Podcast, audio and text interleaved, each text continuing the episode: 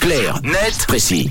Et tu nous parles de pommes ce matin, euh, Tom, et d'une situation de monopole plutôt offensive chez les milliardaires. Oui, décidément, les milliardaires sont en mode combat. En ce moment, vous avez sans doute vu passer l'info, la tension est montée d'un cran en fin de semaine dernière entre Mark Zuckerberg, le Ah oui. patron de Meta, et Elon Musk, le propriétaire de Twitter, le premier voulant créer un réseau social concurrent à Twitter. Ça n'a pas plu au second. Résultat, les deux richissimes hommes d'affaires se sont invités à s'affronter physiquement dans une cage comme lors d'un combat de MMA.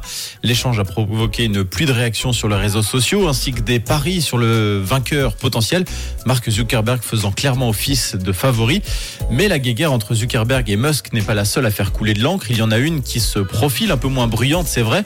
Elle concerne Apple et son logo. À votre avis, qu'est-ce qui pourrait bien motiver Apple à s'attaquer à d'autres entreprises, à votre avis? Hum, bah moi je dirais le design.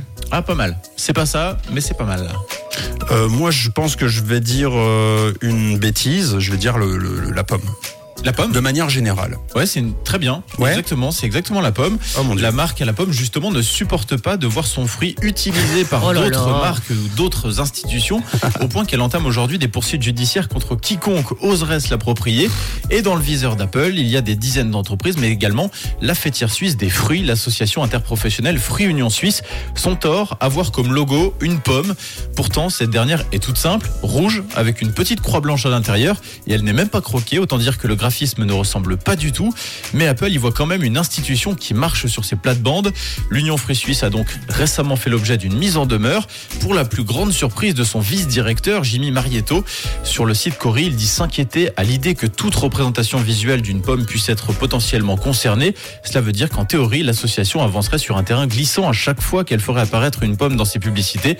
Effectivement, pour une entité dont le but est de promouvoir les fruits et notamment les pommes, c'est plutôt cocasse. Oui, toujours plus. Et Apple n'en est pas son coup d'essai en plus. Non, en effet, d'après les informations du média Weird, Apple a d'ores et déjà mené des dizaines d'actions de ce genre dans le monde entier et a obtenu gain de cause au Japon, en Arménie, en Turquie et en Israël, et même contre une entreprise qui avait une poire comme logo, c'est dire le jusque-boutisme de l'entreprise menée par Apple.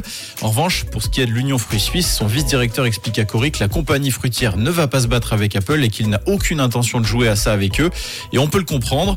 En revanche, un changement de locaux pourrait également coûter plusieurs millions.